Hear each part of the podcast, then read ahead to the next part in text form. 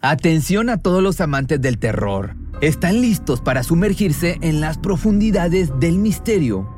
Pues les presento Archivos Perdidos, el podcast que explora las historias más escalofriantes de México. Archivos Perdidos no es solo otro podcast de horror, es una experiencia única que te lleva de la mano a través de historias como si estuvieras ahí mismo, viviendo los eventos junto con los protagonistas. La producción del podcast es impecable, con una narración cautivadora, efectos de sonido envolventes y una música que te sumerge en cada narración. Y si has vivido algo inexplicable, envía tu historia al correo archivosperdidos.genuinamedia.com y únete en este viaje a lo desconocido. Y no olvides también seguirlos en Spotify y Apple Podcast para no perderte ningún episodio. En resumen, si eres un amante de los misterios y las historias intrigantes, Archivos Perdidos es una adición, un complemento obligatorio a tu lista de reproducción.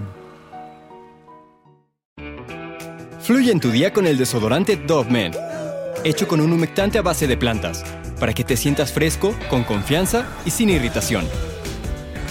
Siente cómo fluye tu día con Dove Hay diferentes emociones, hay sentido de impotencia, frustración y furia, de todo un poco, por el brutal asesinato de la actriz venezolana Mónica Spear.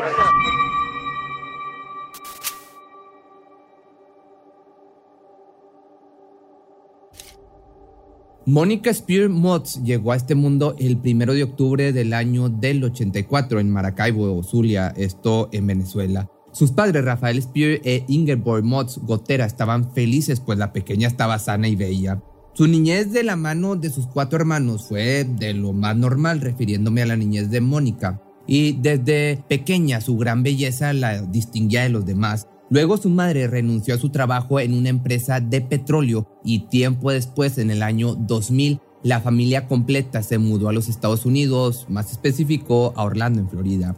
Ahí cursó la escuela secundaria y recibió un título con honores de Seminole Community College en el año del 2003. La joven en un inicio entró en la carrera de ingeniería química, pero conforme avanzó su panorama se abrió y cambió y ya tenía una noción de lo que sería de su vida, así que decidió estudiar arte dramático en la Universidad de Florida, donde se graduó y seguido de esto ella se dedicó al modelaje. Ya inmersa en este mundo, en Florida llamó la atención de Osmel Sousa, nada más y nada menos que el expresidente de la organización de Miss Venezuela, este hombre se convirtió en pieza clave para que ella se presentara al famoso concurso de belleza. En el mundo del modelaje, pues es bien sabido que Venezuela se coloca entre los países con mayor número de mujeres hermosas y que se han sumado a las filas de señoritas de belleza con el paso de los años. En este país, Osmel es conocido como el zar de la belleza. Él era encargado junto con su staff de evaluar a las 300 chicas que se presentaban como aspirantes a Miss Venezuela de ellas, solo 70 eran preseleccionadas y una sola la que iba a tener la corona.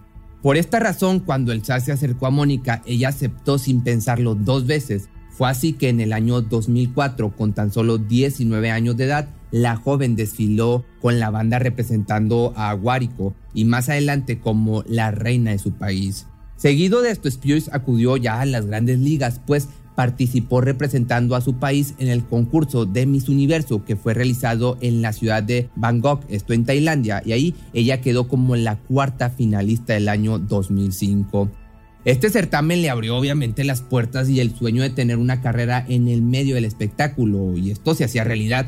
Fue así que para el año 2006 la joven debutó como actriz en la novela El desprecio, donde le dieron el papel antagónico de la historia.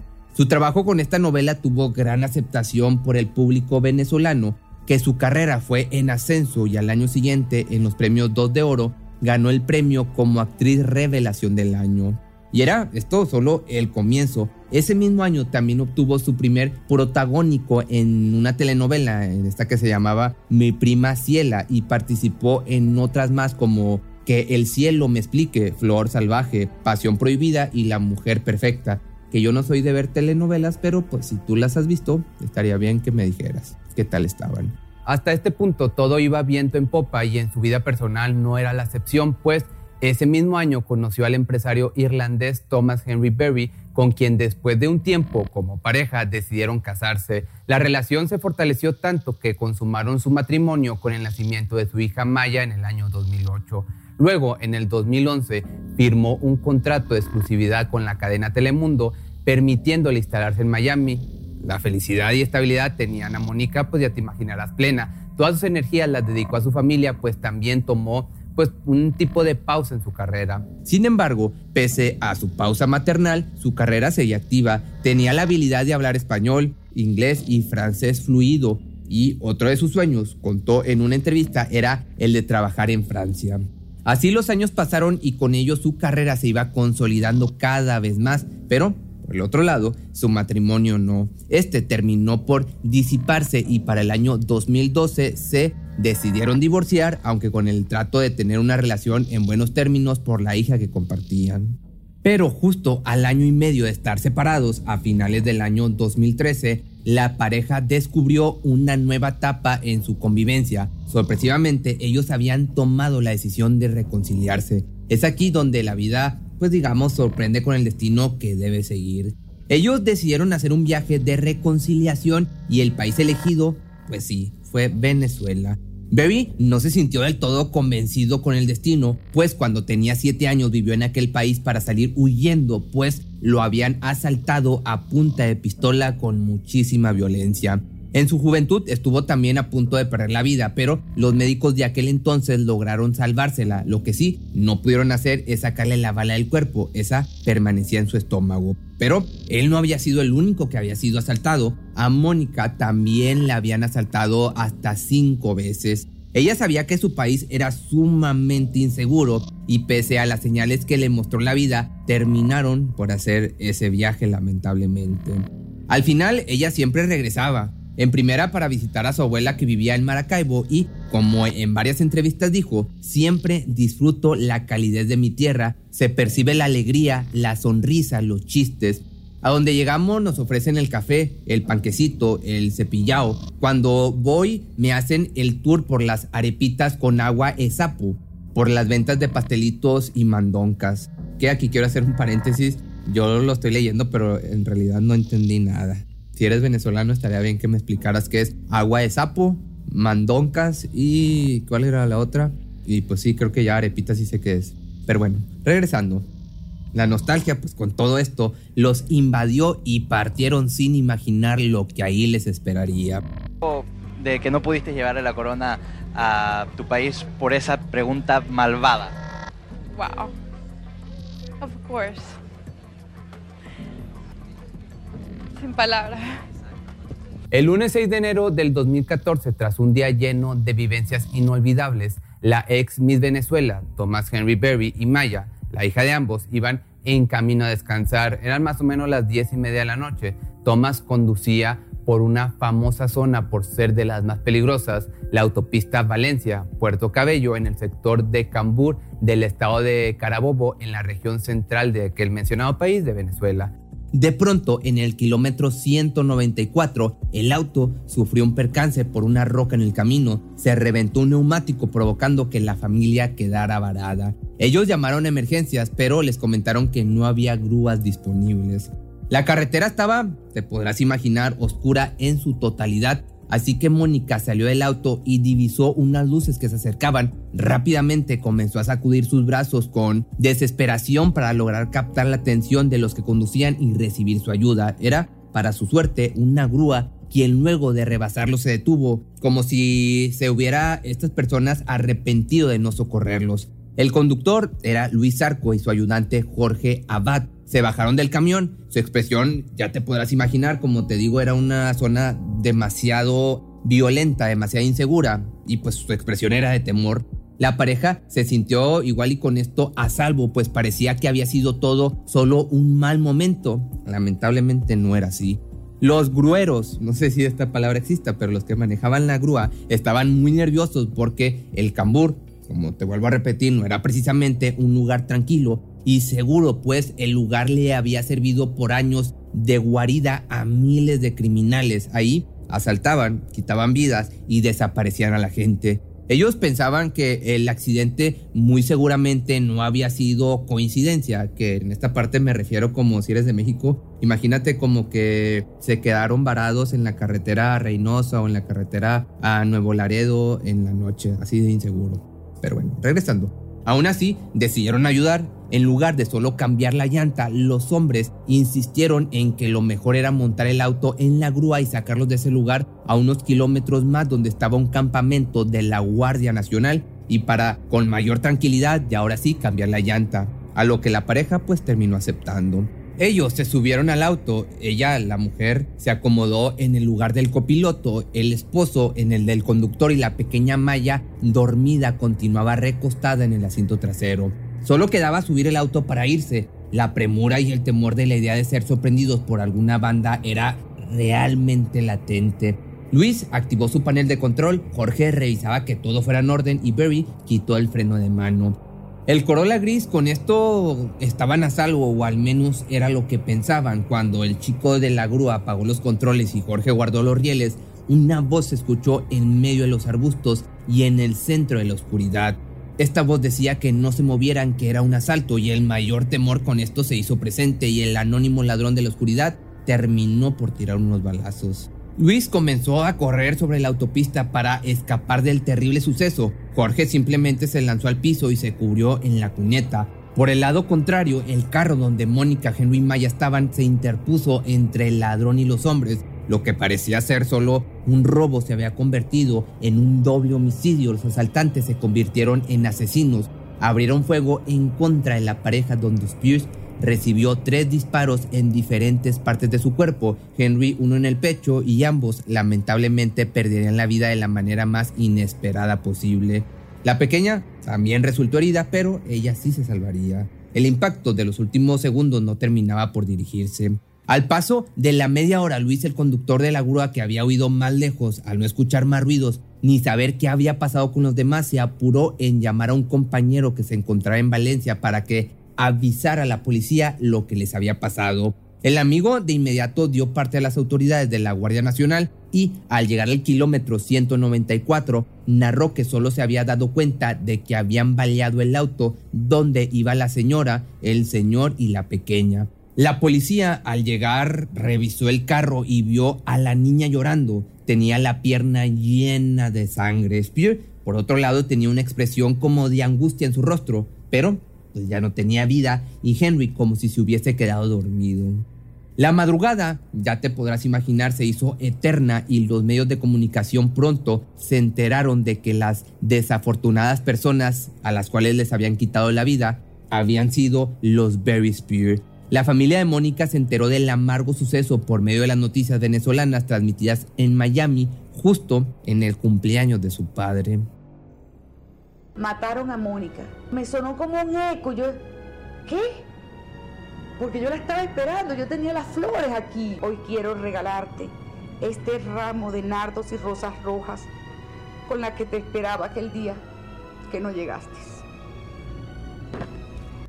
La violencia que se vivía en Venezuela era el pan de cada día, pero esas historias no eran tomadas en cuenta. Por eso, el asesinato de la ex Miss Venezuela, actriz conocida por toda América, desató una alza en la voz de los pobladores afectados. Maduro, de hecho, convocó a una reunión con las máximas autoridades de seguridad y protección ciudadana para tratar los altos niveles de violencia, y estas fueron sus palabras.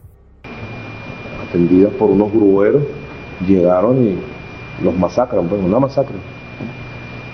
Una violencia que es un tema que, que, bueno, que es un mal que tenemos. El tema de la violencia social. Es un mal tremendo. Por otra parte, en Caracas se organizaron manifestaciones contra la violencia. Los artistas queremos que no sea en vano esta muerte y esta tragedia tan terrible, pero no solamente es por ella, ella por ser famosa es el detonante de esto, pero es por los millones de familias que han sido enlutadas por el Lampa. Esto lo dijo en una marcha Amanda Gutiérrez, la reconocida actriz venezolana de telenovelas. Luego de este asesinato fueron detenidas siete personas como sospechosos responsables del asalto y asesinato. Las diligencias se llevaron casi dos años y en mayo del 2015 Finalmente, ante el gran jurado se llevó el juicio del responsable de la masacre, Gerardo Contreras, apodado como El Gato, de tan solo 19 años. Él admitió haber disparado al vehículo y con ello arrebatarle la vida a esta chica. Además, otros jóvenes más ya habían sido condenados hasta por 26 años de cárcel por ser cómplices. Otros dos menores de edad solo fueron sentenciados a cuatro años.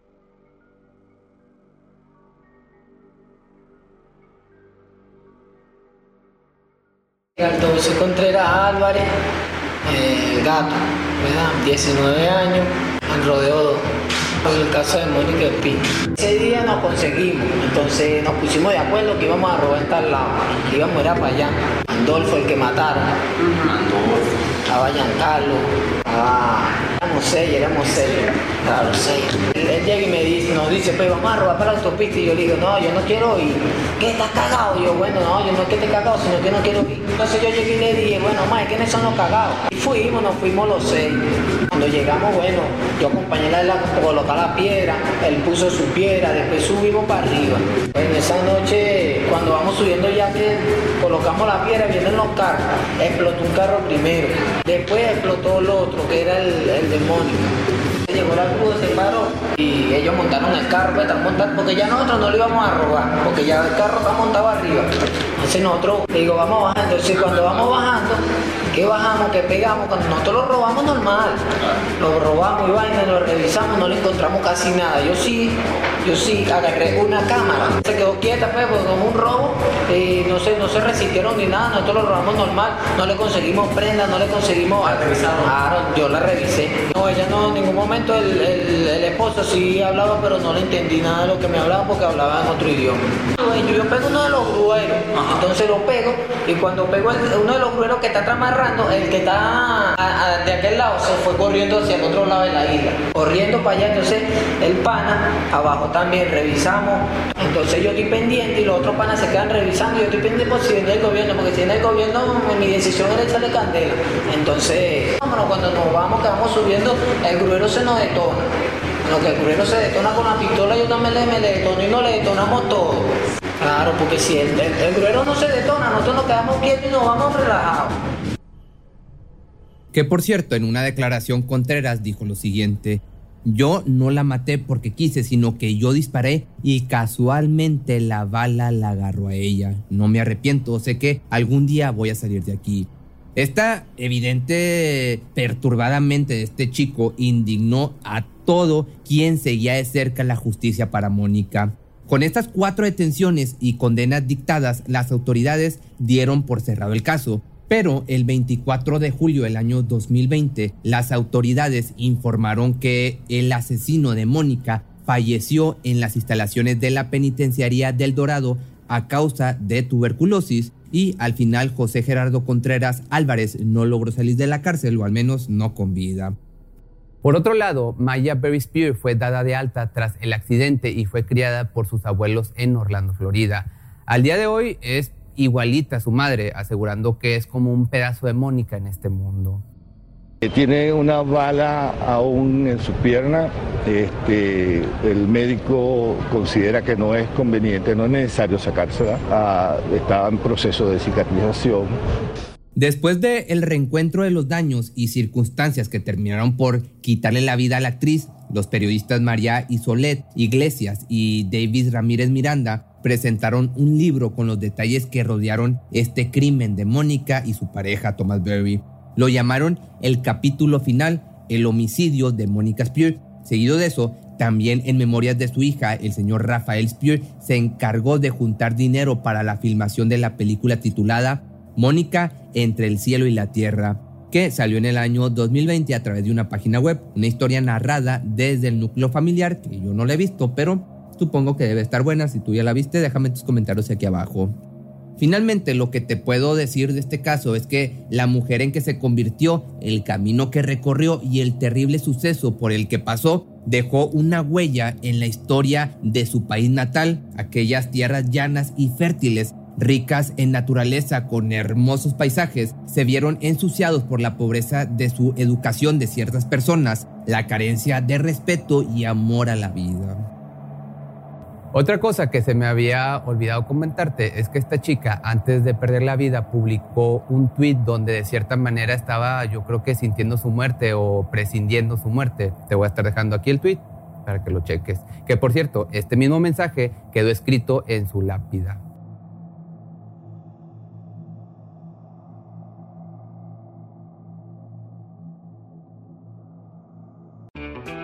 Fluye en tu día con el desodorante Dove Men, hecho con un humectante a base de plantas, para que te sientas fresco, con confianza y sin irritación. Siente cómo fluye tu día con Dove Men. Cuando el tráfico te sube la presión, nada mejor que una buena canción. Cuando las noticias ocupen tu atención, enfócate en lo que te alegra el corazón. Y cuando te sientas mal, un buen médico te ayuda a sanar. Sabemos que mantener tu salud es tu prioridad, también es la nuestra en Kaiser Permanente, donde trabajamos juntos para cuidar de todo lo que tú eres. Kaiser Permanente, para todo lo que tú eres. Kaiser Foundation Health Plan of the Mid-Atlantic Stay Inc., 2101 East Jefferson Street, Rockville, Maryland, 20852.